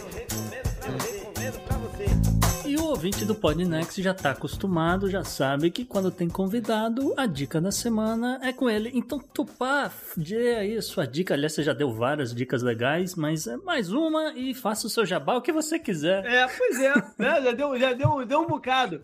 Tupá, quero demônio. Quero demônios. Pô, mas eu, eu tô tão, eu tava tão feliz de reforçar as minhas fa- dicas. faz- Porque. Não, então Sério, lá. gente. São, são filmes bem bacanas mesmo. E eu vi 71 na Inglaterra com os meus amigos, tipo, com a minha amiga da Irlanda Ah, e com outros legal. amigos. E todo mundo falou que, tipo, representa muito a atmosfera mesmo do, do momento, né? Dos anos 70 na Irlanda. Dessa coisa que a gente falou e reforçou de como é absurdo só chamar de problemas, thought troubles. Tipo, deu Uhum. gente, não foi só isso. E O Em Nome do Pai, que eu acho também um filme maravilhoso pra entender isso. E caso, aí fica uma dica de viagem. Caso vocês forem pra Dublin, eu recomendo visitar a cadeia, que, onde ficaram presos os principais revolucionários da, do movimento de 19. Aí, vamos lá, vamos lá. Tem um voo direto aqui, Orlando, Dublin, que é baratinho, uma low cost. Pior que tá barato. Eu ia dizer, pior que e... tá barato. Não, caramba, tem uma, uma, uma, uma companhia aérea low cost. Tô falando, esse meu amigo Bruno, ele, ele já veio a, a, pelo menos dois tours das jardas que eu já fiz. Ele pega esse voo low cost da, da é, Edelweiss, Edel, não sei o que, que é a companhia aérea, é baratinha a passagem. Ah, Edelweiss. Então... É um passeio legal mesmo. E essa cadeia, ela. Uma das formas que eles fazem para manter, porque é, uma, é uma, um museu, né? A cadeia hoje em dia. E uma das formas que eles fazem é alugar para filmes. E, em nome do pai, foi filmado lá. Então, embora teoricamente não se passe lá, mas foi filmado uhum. lá. E foi muito. A hora eu entrei e falei, eita, Ale, eu conheço a esse Tupá, lugar. A Tupá tá dando ideias pra gente, hein, Gustavo? A gente pode começar a fazer os tours Podnext. É, Além do tour da Jara, a gente pode negócio. começar a fazer os tours Podnext, olha aí. Eu acho sempre genial. E Tupá tem algum jabá, alguma coisa que você queira falar? Ou... Tem. É, já que esse ano a gente está com né, as coisas da nossa independência, vamos ver como vai ser essa comemoração. Mas eu e uma outra colega historiadora, Pauline Kisner, está com uma campanha para reconstituir a roupa da Maria Quitéria, que foi uma mulher que lutou na, na Guerra de Independência, né? Então, um pouco para tirar essa narrativa da independência sem guerra. Não que guerra a gente goste, mas para mostrar que a independência foi muito mais complexa, que a Bahia lutou, que a data da independência não é bem a data que todo mundo comemora, porque afinal a gente teve mais guerra em outros lugares. Uhum. E não existe, o uniforme da Maria Quitéria não foi preservado. Então, Olha. a gente tá, a gente já fez uma pesquisa grande sobre sobre. A gente consegue é, reconstruir com uma certa segurança como teria sido, até porque ela pegou o uniforme do cunhado dela para lutar a princípio. E ela tem um dos primeiros exércitos do mundo a ter oficialmente uma farda feminina, né? O exército brasileiro, porque a farda, o uniforme hum. da Maria Quitéria era uma, uma farda oficial. Então, enfim, a gente está com esse projeto. Eu deixo... E qual que é o qual site? Então, a campanha tá no apoia.se barra Marictéria, é bem fácil de encontrar. Só colocar Marictéria no Apoia-se que vocês acham Maravilha. Também. Bom, foi esse o programa então. É, agradecer a todo mundo, agradecer as pessoas que estão aqui assistindo a gente, né? No, no, ao vivo, né, Gustavo? Que é, é uma coisa nova. É, é, é. Começou semana passada um teste, agora a Vera. Nossos assinantes em geral, quem contribui com a gente com o Pix, enfim, agradecer a todo mundo, nosso ouvinte, todo mundo. Né, que, que tá aqui com a gente, faz isso acontecer. É, pode mandar mensagem pra gente, o, o e-mail é o contato arroba opodnex.com, lá você pode mandar críticas, sugestões, quiser, comentários, o que quiser. E pode também trocar uma ideia nas mídias sociais. Por exemplo, no Twitter, o meu direto é o JP Underline Miguel. Mas também tem o Gustavo de volta no... Arroba Gu Underline Rebel. E claro, você também tem a Tupá. Onde as pessoas te encontram, Tupá? pessoas me encontram em tudo que é rede social no arroba Tupaguerra e também gravando podcast no Dragões de Garagem e no Mundo Freak Confidencial e muito ocasionalmente também no Midcast Política. Claro que o Podnext você segue tanto no Twitter quanto no Instagram, no arroba Podnext. Beleza, até mais, galera. É isso, valeu, um abraço.